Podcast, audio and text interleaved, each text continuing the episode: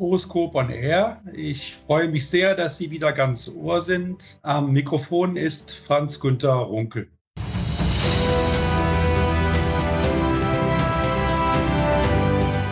Unser Thema heute geht viele Männer an. Millionen leiden in Deutschland unter einer erektilen Dysfunktion bzw. Erektionsstörung mit organischer oder psychischer Ursache. Die Liste der Einflussfaktoren ist lang. Exakte Fallzahlen sind schwer zu nennen, zumal die Dunkelziffer deutlich höher liegen dürfte. Die Cologne Survey prognostizierte Anfang des Jahrhunderts für das Jahr 2030 aufgrund der demografischen Entwicklung rund 5,7 Millionen ED-Betroffene in Deutschland. Bereits heute schätzen Urologen, dass 25 Prozent der Männer an erektiler Dysfunktion leiden.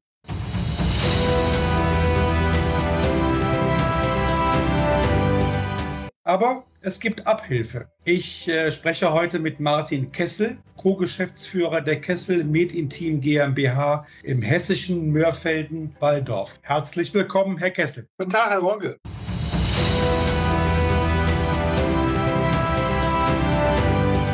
Nur knapp jeder dritte Mann mit Erektionsstörung sucht sich nach Einschätzung der Urologen ärztliche Hilfe für ein wirklich ernstes Problem. Noch immer haftet der Idee der Makel der Schwäche oder der psychischen Störung an. Dabei gibt es eine Reihe an Behandlungsmöglichkeiten. Im medikamentösen Feld hat der Blockbuster Sildenafil zu Beginn des Jahrtausends eine wahre Revolution eingeleitet. Es geht aber auch ohne Arzneiwirkstoffe. Die Firma Made in Team stellt Vakuum-Erektionshilfen her. Herr Kessel, was ist das eigentlich? Eine Vakuum-Erektionshilfe ist landläufig draußen eine Penispumpe. Und eine Penispumpe gibt es schon über 40 Jahre und sie gab es also schon lange, bevor die medikamentöse Methode an den Markt kam und funktioniert rein physikalisch. Eine Vakuum-Erektionshilfe hat einen Pumpenkopf, einen Zylinder und dann hat sie in der Regel auch immer Stauringe und dieser Pumpenkopf mit dem Zylinder wird über den Penis geführt. Der Penis wird in einen Unterdruck gebracht, fließt dem Penis Blut zu. Es führt automatisch zu einer Erektion und dann kann die Erektion gehalten werden mit einem Stauring, um es jetzt mal so vereinfacht zu sagen. Diese Methode ist seit langem bekannt, aber oft in Vergessenheit geraten oder auch nicht mehr so in der urologischen täglichen Praxis so klar, dass es eine der Optionen ist bei einem Mann mit ED.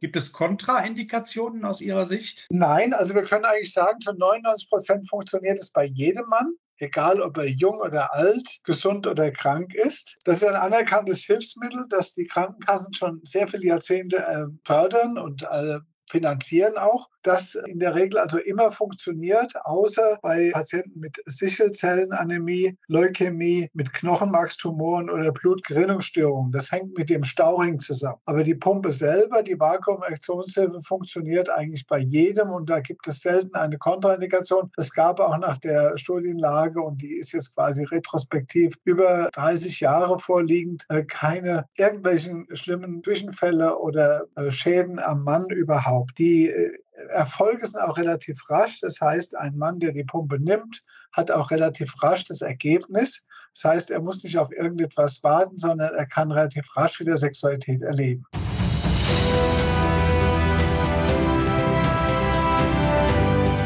Ich habe gesehen, dass es ein elektrisches System Active und ein manuelles System Manual gibt. Könnten Sie den Unterschied mal kurz beschreiben? Ja, das, es gibt Pumpenköpfe, die können Sie mit der Hand bedienen, mit einer Hebelwirkung und den Unterdruck damit schaffen.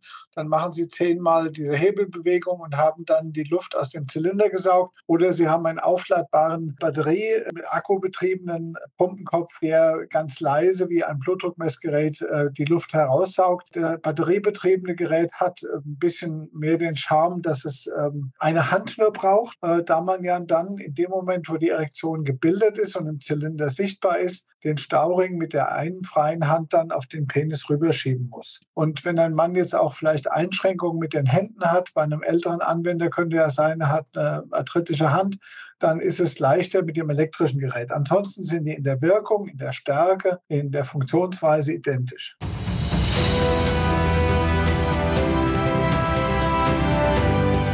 Für welche Männer sind Vakuumerektionshilfen aus Ihrer Sicht am besten indiziert? Also wir haben so drei Hauptanwendungsgebiete. Das sind einmal die Männer nach Prostatektomie. Dann haben wir die Diabetes 2 Patienten. Das sind also Männer, die langsam impotent geworden sind. Das ist ein schleichender Prozess gewesen, der mit der Diabetes gekommen ist und denen gar nicht immer klar ist, dass die Zuckererkrankung zusammenhängt mit ihrer Impotenz. Die sind sich gar nicht dessen bewusst. Die denken oft, ich bin jetzt alt oder die Beziehung ist jetzt nicht mehr so spannend und deswegen seien sie impotent geworden.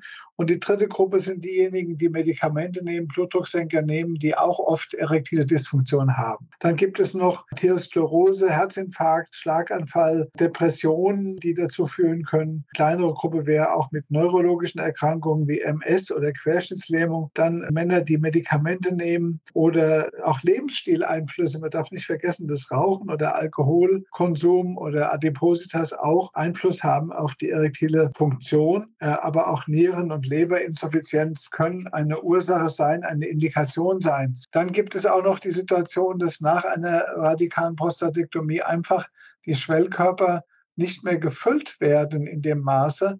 Und das ist eigentlich die häufigste Anwendungsgruppe, wo oft ein, auch eine Pumpe dann verschrieben wird.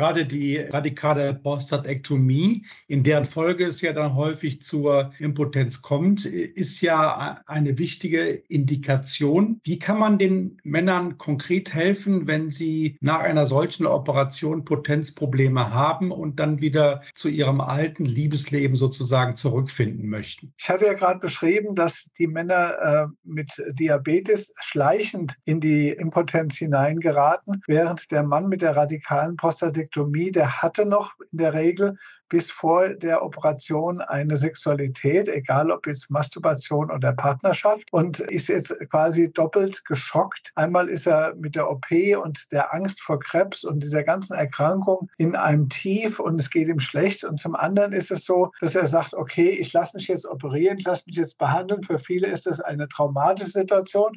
Und wenn er dann da rauskommt und hat jetzt quasi die OP hinter sich, dann kommt er irgendwann dahinter und sagt, da war aber vorher noch was. Ich hatte ja eigentlich vorher Sex Sex gehabt. Und dass das äh, natürlich eine Folge ist, das hat er mitbekommen, vielleicht im Aufklärungsgespräch, aber er hat nicht damit gerechnet, dass es ihn jetzt so erreicht. Und nun ist die OP vorbei, nun erreicht ihn das Problem. Und da ist natürlich jetzt so, dass nicht nur, es sind ja 60.000 Männer in Deutschland jedes Jahr, die auf einmal keine Sexualität mehr haben, sondern auch oft noch die Partnerin betroffen. Und das ist ein so radikaler Einschnitt in das Leben der Betroffenen, selbst wenn die nicht mehr täglich irgendwelche sexuellen Dinge vollführen, aber die Möglichkeit und die Erektion noch zu haben und nicht nur ein schlaffes Glied zu haben, mit dem man pinkeln kann, das ist ein drastischer Einschnitt.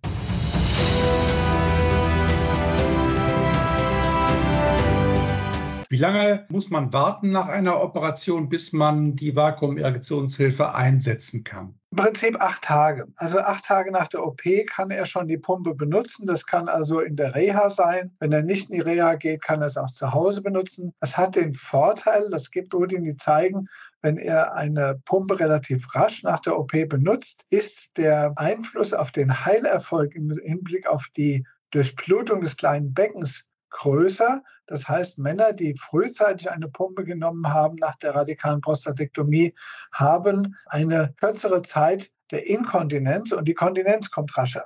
Das liegt einfach daran, dass durch die Vakuumerektionshilfe das kleine Becken mehr durchblutet wird und dadurch diese Rolle des äußeren Sphinkter gestärkt wird.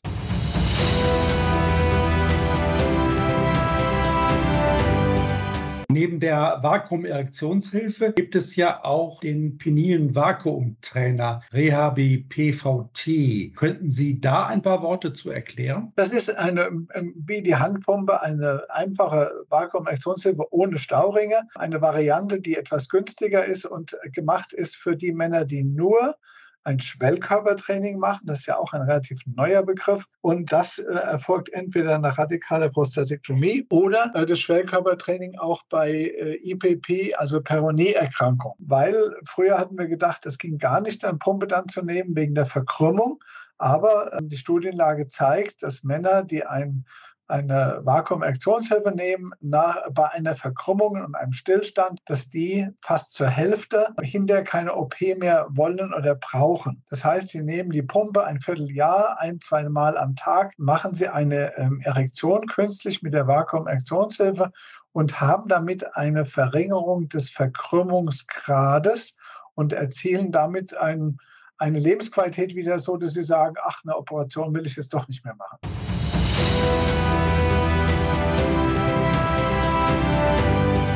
Wie sieht es denn mit der Evidenz der Geräte aus? Also was sagen die Leitlinien, was sagen die Studien? Die Vakuumaktionshilfen sind ja über 40 Jahre bekannt als eine Möglichkeit und die Studienlage ist eindeutig, dass es nie einen Fall gab, weder einen Todesfall noch irgendeine Beschädigung, also eine lebensgefährliche, bedrohliche Situation entstanden ist durch die Anwendung der Pumpe. Das ist übrigens eine Frage, die auch viele Anwender stellen. Kann ich mir wehtun?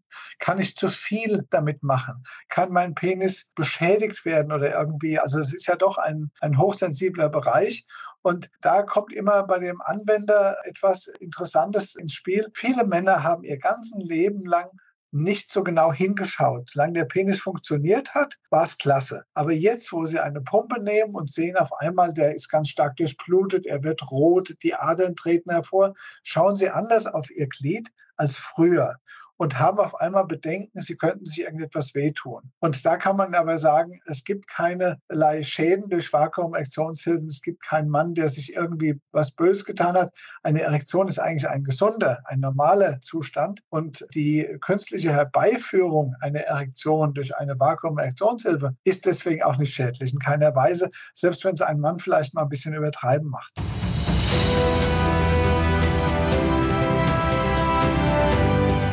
Sie schauen ja nicht nur auf die wissenschaftliche Evidenz, sondern Sie haben auch Nutzerdaten, großen Survey zwischen 2017 und 2021 abgefragt. Ich glaube, mehr als 700 Rückantworten geben, gingen im Rahmen dieser Anwenderbefragung ein. Äh, jetzt sind wir natürlich gespannt, wie waren die Ergebnisse? Also die Anwendergruppe, äh, die es betrifft oder die die Pumpen nehmen, sind eigentlich 55 plus. Wir haben sehr viele in der Altersgruppe 60 bis 70, aber auch zwischen 70 und 80. 80. 9 Prozent sind über 80 Jahre und der älteste, mit dem wir direkt mal neulich Kontakt hatten, war 95. Also er was nachbestellt hatte und konnte nicht mehr überweisen, hat er Barmittel reingelegt in den Briefumschlag. Wir wissen also direkt schon sehr viel von unseren Anwendern, vor allen Dingen, weil sie ankreuzen, wie häufig Sexualität sie noch haben, wie wichtig das ist für sie, laufend noch Sexualität zu haben. Aber auch die Stauringgröße gibt uns einen Hinblick, äh, eine Erkenntnis, was sie eigentlich brauchen.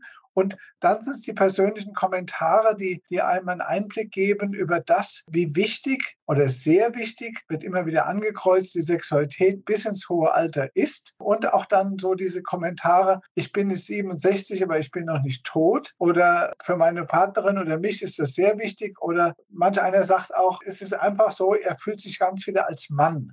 Sexualität ist eine identitätsgebende Geschichte beim Mann. Äh, und wenn der keine Erektion mehr hat, dann wird er depressiv. Es gibt Studien, die sagen, bis zu 30 Prozent der ED-Patienten werden depressiv. Das heißt, also für ihn ist das mental von großer Wichtigkeit. Und so wie es für ihn wichtig ist, ist es vielleicht auch für die ältere Partnerschaft wichtig. Das wird manchmal so vergessen. Aber wenn der Mann jetzt durch eine Prostatektomie impotent geworden ist, verändert er es sich vielleicht zu Hause, wird ein unangenehmer Zeitgenosse für für die Frau, weil er zum Brummkopf wird, zu einem Mann, der sich nicht mehr in seiner Haut wohlfühlt.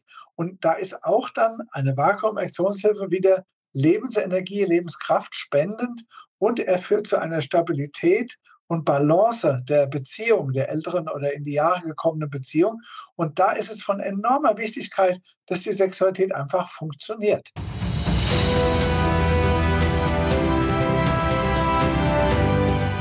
Ja, aber das ist ja auch für das psychische Wohlbefinden und für die Gesundheit generell von Männern sehr wichtig, dass die Erektionsfähigkeit auch erhalten bleibt, ein erfülltes Sexualleben auch gelebt werden kann. Ja, ich glaube, für Männer ist es nochmal ein bisschen anders. Ich denke aber auch für Frauen ist die Fähigkeit, Sexualität erleben zu können, lustvoll erleben zu können, auch bis ins hohe Alter wichtig. Auch wenn das nicht so sichtbar ist. Die erektile Dysfunktion beim Mann ist leider so eine sichtbare Problematik und er kann es nicht verbergen. Aber ich bin mir ziemlich sicher nach über 30 Jahren Erfahrung, dass auch für Frauen das Erleben eines Höhepunktes, das Zusammensein und Sexualität mit jemandem zu erleben, ein ganz wichtiges Lebenselixier ist bis ins hohe Alter hinein.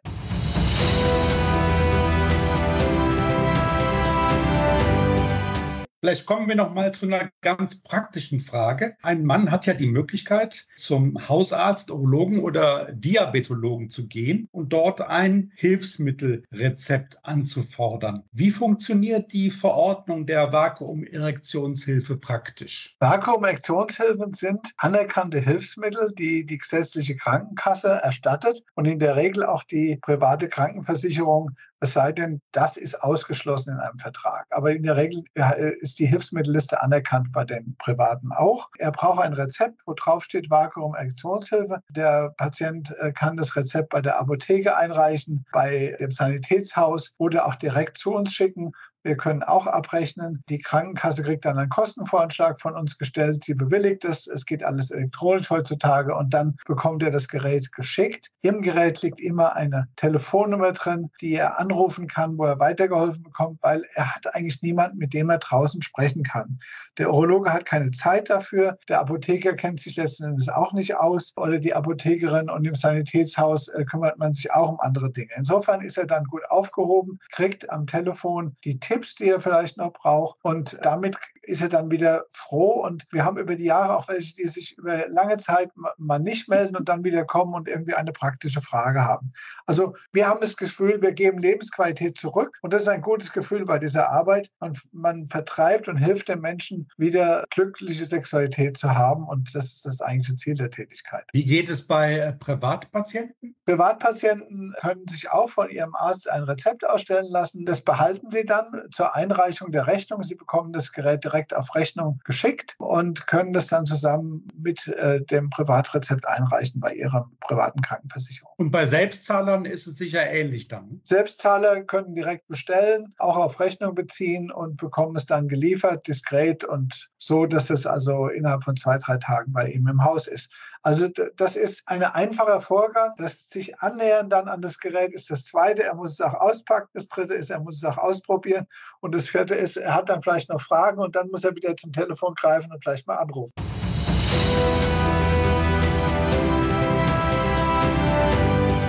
Sie haben, glaube ich, eine Hotline, die Sie dann anbieten, wo Sie den Patienten Ratschläge geben. Wir haben eine Hotline und es ist erstaunlich, weil sie Fragen, sie immer wieder kommen, einfach ganz praktische Fragen, dass sie das einfach das mal ausprobieren müssen bisschen trainieren müssen, ein bisschen üben müssen. Ich sage immer im stillen Kämmerlein ein bisschen üben für sich, bevor sie irgendwie das einsetzen mit der Partnerin. Aber in der Regel sind es ja Leute, die Männer, die eine Partnerschaft haben, wo das Verständnis dafür da ist, dass so ein Gerät integriert werden muss in die Beziehung und er nicht jetzt heimlich im Bad irgendwie laborieren muss. Und es gibt auch so ganz schöne Kommentare von Männern. Äh, die Männer tun sich ja sehr schwer, über ihre Sexualität zu sprechen oder über ihren Penis zu sprechen, haben da verschiedenste Ausdrücke dafür. Und eine der wirklich sehr, sehr schönen Sätze war mal gewesen von einem Mann, der gesagt hat, ich bringe den nicht in die Garage rein. Und wollte damit, wollte damit sagen, er bringt, er bringt den Penis nicht in die Scheide, aber äh, so sind halt Männer, sie drücken sich halt über solche Bilder aus.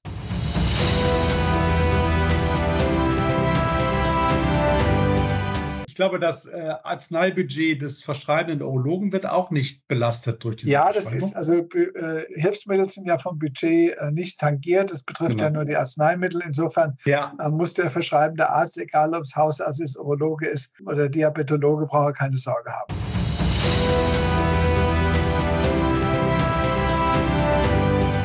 Wenn Sie zum Schluss vielleicht noch mal ein kurzes Fazit ziehen, Herr Kessel. Worin liegt der Benefit der Vakuum-Erektionshilfen für die Männer? Es ist kein Arzneimittel, es wirkt also nicht systemisch. Das ist ganz wichtig für viele, weil ja auch andere Medikamente eingenommen werden und eine Komorbidität besteht. Also das heißt also, es wirkt rein physikalisch durch Unterdruck auf den Penis eine künstliche Erektion zu erzeugen, die nicht durch Erotik stimuliert entsteht, sondern durch die Physik, dass der Penis in Unterdruck ist und nun dem Blut zufließt und das Blut wird dann im Penis gehalten mit einem Stauring. Das ist der eine Vorteil. Das zweite ist, er sieht direkt, was er macht. Er muss nicht lange warten. Er kann es also quasi im Bad oder im Schlafzimmer bereithalten für den Moment, wenn er Sex haben will. Und äh, drittens ist, er kann es immer wieder benutzen. Das heißt, da entstehen keine laufenden Kosten. Das spielt in vielen Haushalten doch eine Rolle, dass der Arzt sagt, kann Ihnen eine Pumpe verschreiben. Das übernimmt die Kasse, während die Medikamente müsste ja der Mann selber tragen. Insofern ist es also auch kostengünstig für den Mann mit ED, wenn er eine Vakuum-Aktionshilfe hat. Und ähm, er hat damit sehr viele Jahre wieder glückliche Sexualität, die er erleben kann und auch die Hilfsmittel, also die, die Ringe, die manchmal nochmal reißen oder irgendwann ersetzt werden müssen, kriegt er auch erstattet von der Kasse. Also ich denke, es ist ein großer Vorteil. Weiterer Vorteil ist, es wirkt sofort. Also er muss nicht jahrelang irgendwas einnehmen, bis er irgendwann mal hofft, dass er wieder eine, eine Funktion hat in seinem Penis, sondern er hat unmittelbar auch äh, nach der radikalen Prostatektomie in der Reha-Situation, wenn er ausprobieren will, schon das Erlebnis, es klappt noch.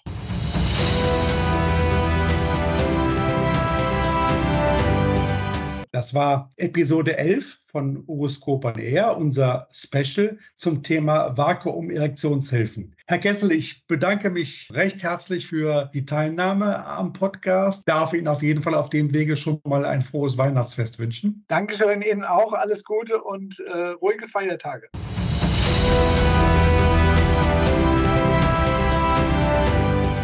Tschüss für heute und frohe Weihnachten.